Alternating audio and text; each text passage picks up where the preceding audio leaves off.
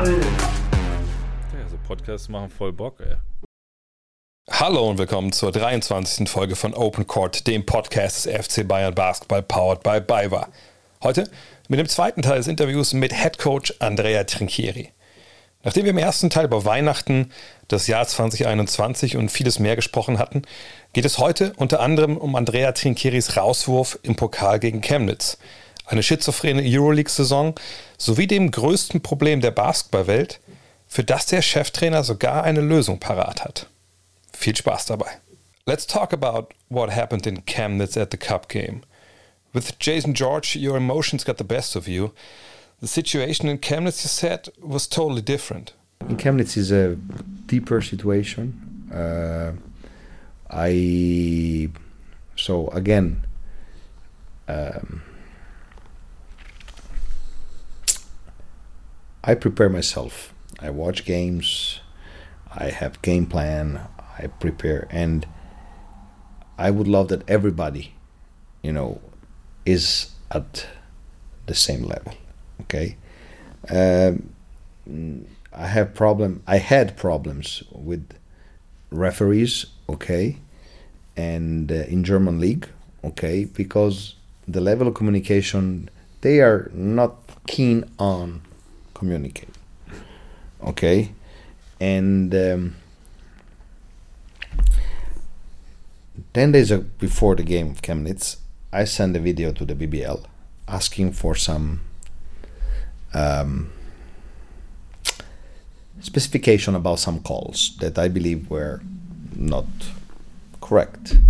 And they gave me a very clear answer. Everything is written with the video, okay. And one was about traveling, moving the pivot foot. Mm-hmm. Not 0, 1, 2, but moving the pivot. The rule is very clear.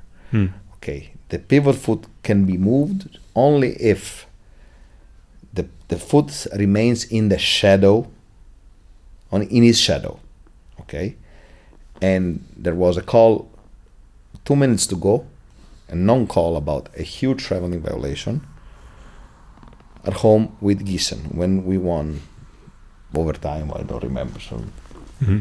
tough game okay and that call was on tie game and they scored a layup just because so I asked what is this traveling you are right okay then same thing not 0 1 2 like the referee interpreted it. Just moving the pivot foot and gaining advantage the defense cannot cover. Mm-hmm.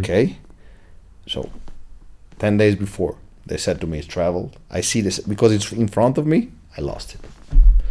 Still my mistake. I take the blame for this. No problem. I believe that a referee can be more human give me a tech, but don't stay there. Mm-hmm. Give me a tech, move on. And I will just, like a flat tire. I you already gave me a tech, you already exposed me. Why to shoot me? But my responsibility from that day, I changed totally my approach, okay? And it was a lot better. So that's basically just losing it in, in that case because you have this done. You had the work done before. You talk to the league, and then this happens, and you feel this costs your team the game. Yeah, purposely. not the game. And but yeah, yeah. it's yeah. so you know. Um, my job is to protect my team.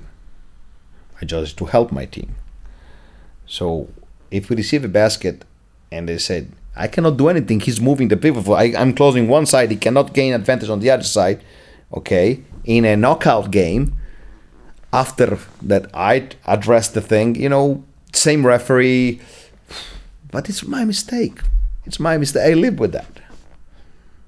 I had a coach once. I don't know if I told you this in the first podcast, who told me like, you know, when you deal with referees, when I deal with referees as a coach, I must allow them as many mistakes as you guys do to shut us up. You know, not talking um, about referees. You said something that I like. So, how I try to get better, okay? Referee doesn't say to me, "You made the wrong you call the wrong play, you made the wrong sub, you call the timeout at the wrong moment. They never said this to me. But I said to them, this, should, this is a foul, this is not a foul, this is uh, traveling, this is not traveling. Very true. On the same way, coaches can lose job. On a bad call, not on purpose. So I believe that if everybody makes a step forward and we raise the level of cooperation with the without hiding problems, okay, addressing the things in the proper way, because then the same referee gave me an answer that opened really. I said, "Why are you giving technical to my player?" And the answer was he was unpolite. And to me, this answer says everything. So we need to be also polite. And it's true. We need to be polite. So I'm trying to address the things less and less and more politely. I think this is uh, going to work for you. I don't know. It's a good drill. I don't know. Hmm. So if, if you look ahead a little bit, I don't accept losses. well, yeah, you shouldn't. I mean, fight yeah. the way I fight through the things.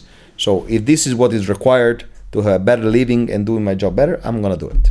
But obviously, one could say it would be better not to get thrown out and just really, you know, cool down with the referee stuff because you help your team much more when you're there and, and you're ready to. True. But it's tough, isn't it? I mean, I, I was thrown out. I mean, it's obviously it's, it's lower leagues, You but know, now you know, you're talking to me a bit tough pressure. I believe tough is when you don't have to feed your family. This is No, I mean tough. tough when when you feel wronged.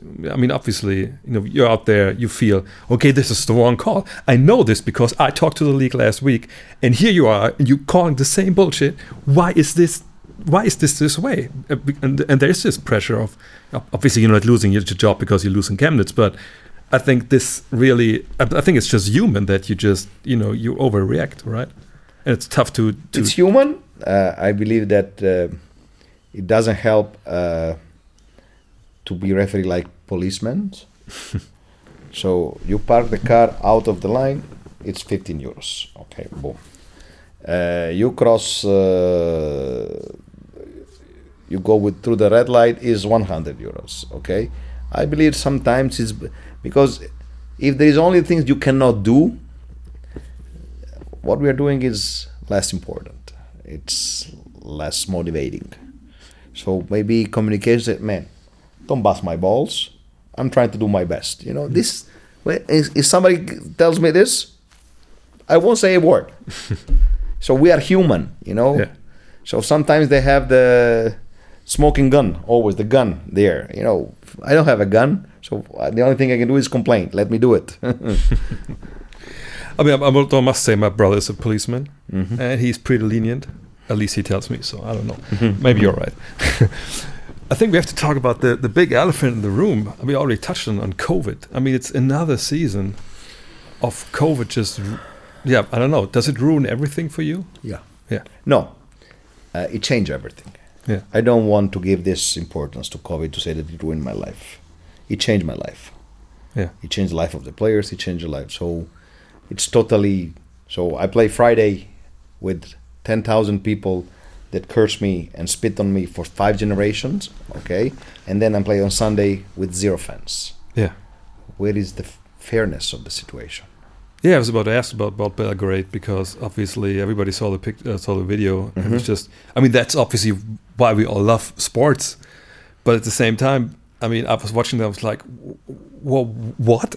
this, this this can't be." I mean, we still got COVID, and there are like ten thousand people there all screaming. So, but I can focus on that this is unfair, or I can say the most important thing is to keep doing what we are doing, trying to do our best, knowing that there's no balance, there's no fairness, and we have to just navigate through the things. Hmm. It's, I keep it very simple, okay?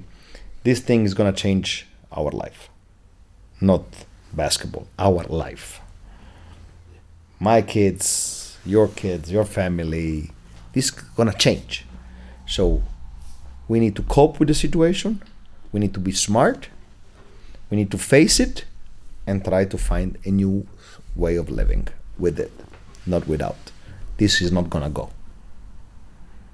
But this is like the macro view. But you in Belgrade in the gym, having ten thousand people screaming. I mean, what do you? With zero mask. Yes, your mask. What is your reaction to that? Are you like, oh, this is this is unsafe here, or, or, or is it just are you are you so focused on basketball you don't even think about No. what this means? Maybe. No, I pray and have hope that every time nobody of my players got COVID. Hmm. It's the only thing I can do. Yeah. We just try to get tested and uh, try to control the situation, but there are clusters everywhere, and don't know. Are you informing yourself uh, on, on every little news on, on COVID, or are you? Uh, at the beginning, yes. Now I don't want to follow. Yeah. Uh, there are every day, at least. What I love from Germany that you are more stable. So on Italian media, every day there are 55 virologists talking about COVID. And one say uh, vac- vaccination for 15 years, for 12 years, uh, uh, four times booster. This uh, we are gonna face the COVID. We don't have to. Go- I'm tired of this. Mhm. And uh, I know one thing for sure that we don't know the truth because nobody knows the truth. Not because somebody is hiding the truth. Some things are hidden, and I understand why. You have to keep the control on countries, on on people, but nobody knows the truth. Basically, now everybody understand what means coaching a basketball game. Everything is live. So COVID is a new thing. We need to take decisions. It's open school, closed school. You can travel, you cannot travel live Mm. while you don't know what will happen tomorrow. And we go through tries. So Germany had November and December of 50, 60, 70, 80,000 cases per day. Then they do a mild lockdown for not vaccinated people. And now we have 10K of infections every day. Okay? So what they were doing live in the moment was a good thing. Hmm. But if you follow everything that is written, you can commit suicide. I mean, I'm at a point where, where I'm like, Everybody's saying something different.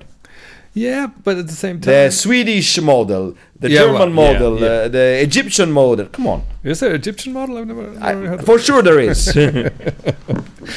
I mean, but you have this Omicron variant, um, and I guess the data's not in. But I mean, but for example, yeah, Omicron variant. it looks that is milder, that is gonna overcome all the other variants. It lasts three, four days, and it's like a cold. Now you're gonna tell me people is dying. Yes. Do we know if they are dying from Omicron, from Delta, from Beta? I don't know. We don't know the truth. Nobody knows it. I mean, the, the data is coming in more or less, obviously. And uh, the thing is, I mean, obviously, it, it seems to be mild. I don't want this to be the COVID podcast, and Martin had to cut this out, I think. But uh, at the same time, you know, if you're unvaccinated, obviously, it's bad. It's worse, much worse than when you're vaccinated or already had contact with uh, with another variant. So we don't know. That, that much is true. Uh, my sister Yeah. got vaccinated when she was five years, 1977, and she almost died by the allergic um, reaction. Yeah. But nobody in those days thought you should not get vaccinated. Yeah. What kind of vac- vaccine was it for? For pox? Viola, what is the? Uh, yes, Pox. Yeah. Yes, yes, yes, yes. Was and was you had the obligation to do it. Yeah, yeah. You know, now this doesn't exist anymore. this was disease. Yeah. and um, so she had seven days in a hospital was drama in my family uh, they sent me to stay with the um, a, a schoolmate well but nobody thought you should not do it Mhm. because the disease was so bad that it's like you have to live with the vaccination. And now no vax, vax, come on. It's a no-brainer. It's no brainer. Yeah, I mean- I I'm just. And so- I'm sure there are people that has reactions, sure. Yeah, yeah. but it will always like this. We cannot change the history of mankind. And there were billions of people already vaccinated, so we have pretty good data on that, at least. Um, but I, I just hope that, that Omicron is not going to infect so many people that obviously sports uh, over the whole life can't go on. That, that's the only I thing I believe really. that the next two months will be a lot of canceled games. yeah, that's what I think too. There's no no brainer. And that makes your job. Now again, we're going for a circle. I don't want to your job. about. We, I already have uh, two months without players, and it was very difficult. In this case, I will say, like you said to me, I'll try to do my best. I don't want to say, okay, shit happens, I'll fight through it, but the only thing I can promise that I'm gonna try to be creative and do my best. Is there any kind of communication you're aware of, um, maybe from EuroLeague or from the BBL with, with the clubs about this? No, because uh, we all tend to forget that EuroLeague. So you compare EuroLeague to the NBA, okay? The only thing that you can say that are similar that they are the both the best basketball levels in the world, NBA and EuroLeague. Best players, best games, best show, and everything. But EuroLeague NBA is 29 teams from one country and one team from another country, okay, that is very close and has similar things, Hmm. knowing that many players doesn't want don't want to go to play to Toronto because the taxation is double. For example. Yeah. Okay.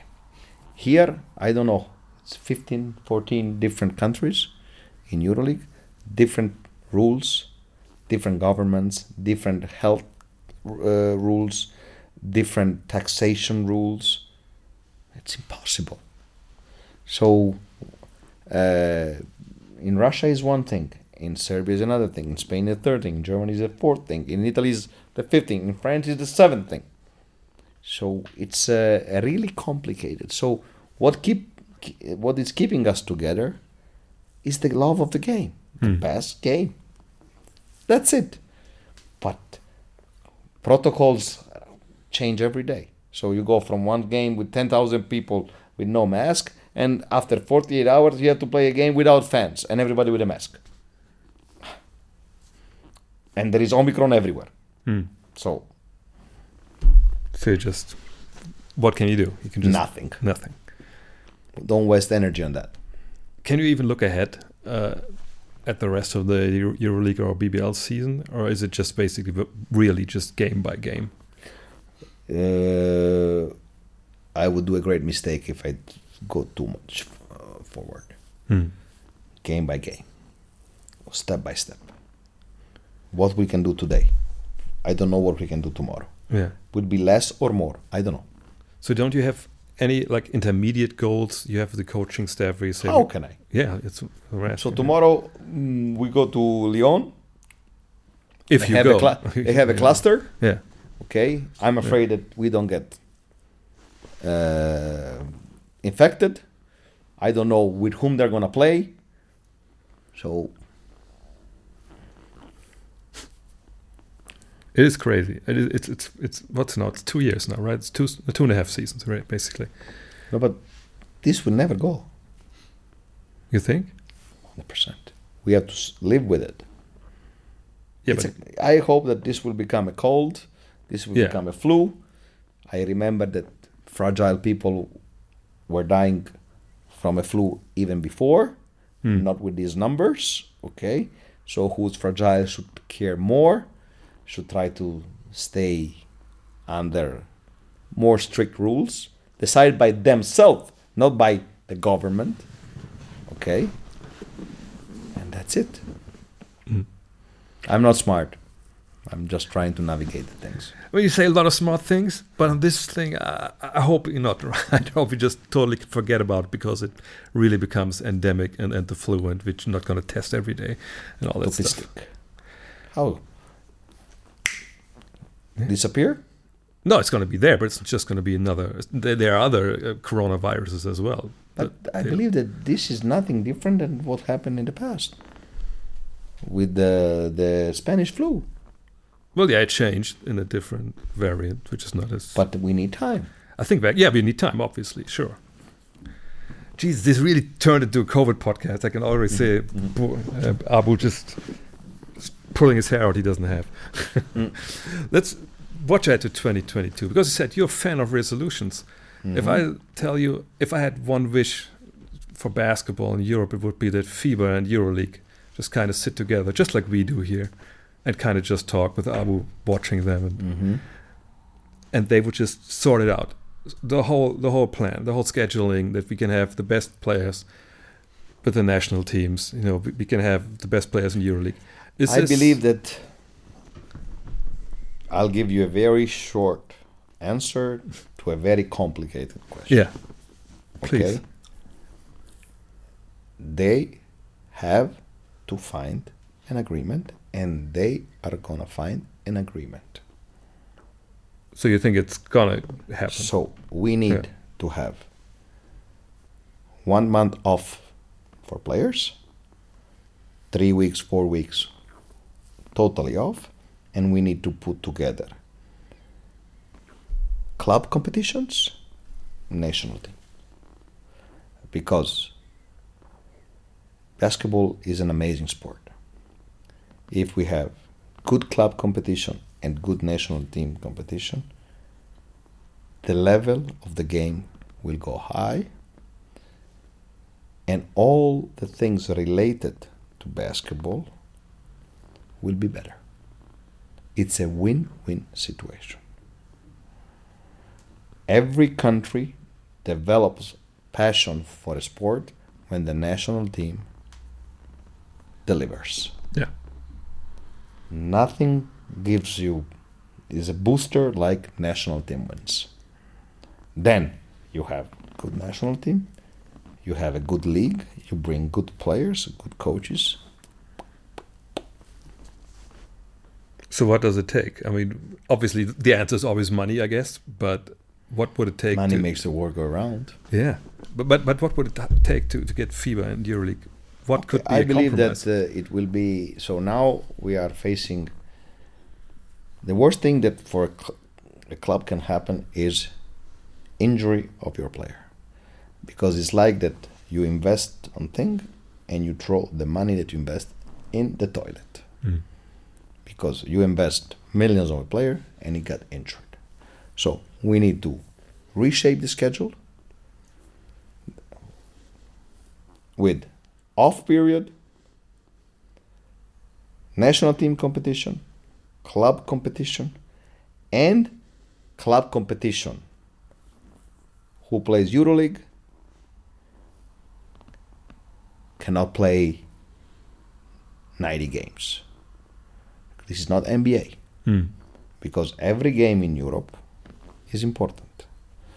Out of 82 games and two different competition is unfair because you have one team that is resting 7 days and runs double of you just because you're coming from traveling all around Europe. Mm. Okay, and they say, "Ah no, it's good. It's good that small team beats the big team." Yes, it's good once. But if this becomes a habit, Mm. It's not good for basketball.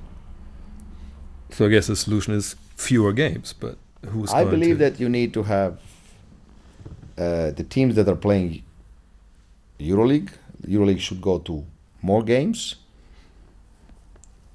and goes in domestic leagues only in the second part of the season. Hmm.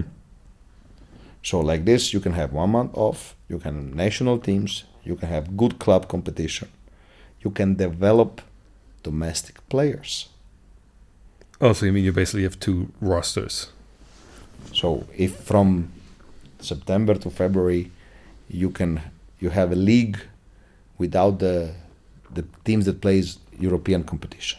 Mm-hmm. Okay, so you don't need to have. You can invest on young players. Okay, and then you put together a second league where you can use the domestic league where you develop players to be better. It's um, I don't see any other way. You know. It sounds a lot like the Olympiacos model, right? Yeah. Yeah. Okay. Olympiacos didn't do it for this purpose. Yeah, no, but it's basically Uh, the same. But you, I believe that uh, I would love to have EuroLeague Sunday, Saturday, Sunday, Wednesday, Thursday, Saturday, Sunday, for until January, February. Okay, so you see the best games the whole season because we cannot change the reality the money of the TV contracts of the streaming platform is changing the history of sports. Hmm. It's an interesting proposal. I mean, obviously, a lot of domestic leagues wouldn't like that, I guess. I, I, I don't believe that you should have domestic leagues, but you need to have. So you have to play domestic leagues when you play domestic leagues. Mhm. You you cannot play um, Wednesday, uh, Friday Olympiacos and Zvezda, and then Sunday against uh, domestic. You can, but you risk injuries. You risk bad quality. Nobody's happy. That's that's for sure. Yeah. or maybe only the team that doesn't play EuroLeague is happy. But is this team gonna change the future of German, Italian, French basketball? Small team that doesn't play European competition. This is my question. Hmm. That's a valid question, I think. On the other hand, you know, they got promoted to the top league, domestic Mhm. league, for a reason, and obviously they want to have their their voice heard as well. But but I get what you're saying. So you have any New Year's resolutions? Who I have, I won't tell you. Oh, Sorry. one, just one, just one resolution. There's ten thousand people listening to this, and they all want to know what is Andrea Trinchieri's New Year's resolution. Hmm.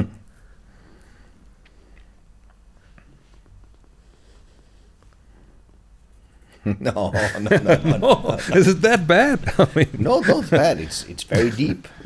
it's very deep. Okay, It's personal. all right.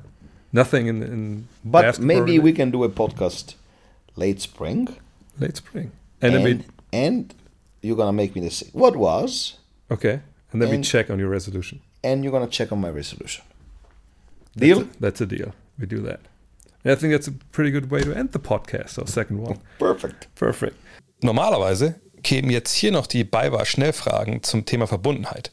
Wir wollen aber diese letzte Podcast-Folge des Jahres mit den besten Zitaten von Coach Trinkieri aus 2021 ausklingen lassen.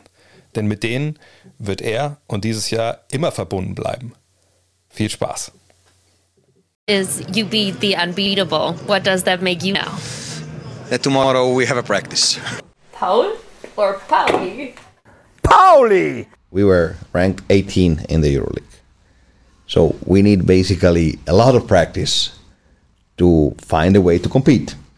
We didn't have that luck, so we had to find. Everything was situational. I was playing, pract- I was coaching five different games in the same game. What is your one guilty pleasure? We don't have enough time. years ago. I did my best to put Bamberg and Germany on the map of basketball. We had a trademark of how we are doing the things. I came here with the same goal leave a heritage, leave something that can last, do the things in a different way. And I believe that I helped German basketball. I think So I yeah. believe that I can expect at least respect. If it's interesting, yes, it is. But there are many of them. Yeah, but he puts pineapple on the pizza, so he will never play for us again. So Yes. He tries to do this because his name is Obst. So Exactly. Obst on pizza, so we have a problem. so, no. No. We can we can't afford to have a pizza with the ananas. Sorry. Yeah. Everybody was ready for the funeral. Let's say that we would just postpone the funeral. Talking about enjoying it. Will you have a little celebration now here? I will drink a pool of red wine. Cheers. Thank you. Anything else? No? Ciao. Schöne Wochenende for you, not for me, because Arbeit, Arbeit, Arbeit, Arbeit, Arbeit. Das war sie, die siebte Folge der zweiten Staffel von Open Court Powered by Biber. Wenn euch diese Episode gefallen hat, lasst uns gern eine Rezension da, zum Beispiel bei Apple Music und jetzt auch Spotify. Empfehlt den Podcast gern weiter und falls ihr euch ein bestimmtes Thema oder Gesprächspartner wünscht, schickt uns eure Anregungen an opencourt.fcbayern.com. Wir alle hier bei Open Court wünschen euch einen fulminanten Rutsch nach 2022 und ein frohes neues Jahr.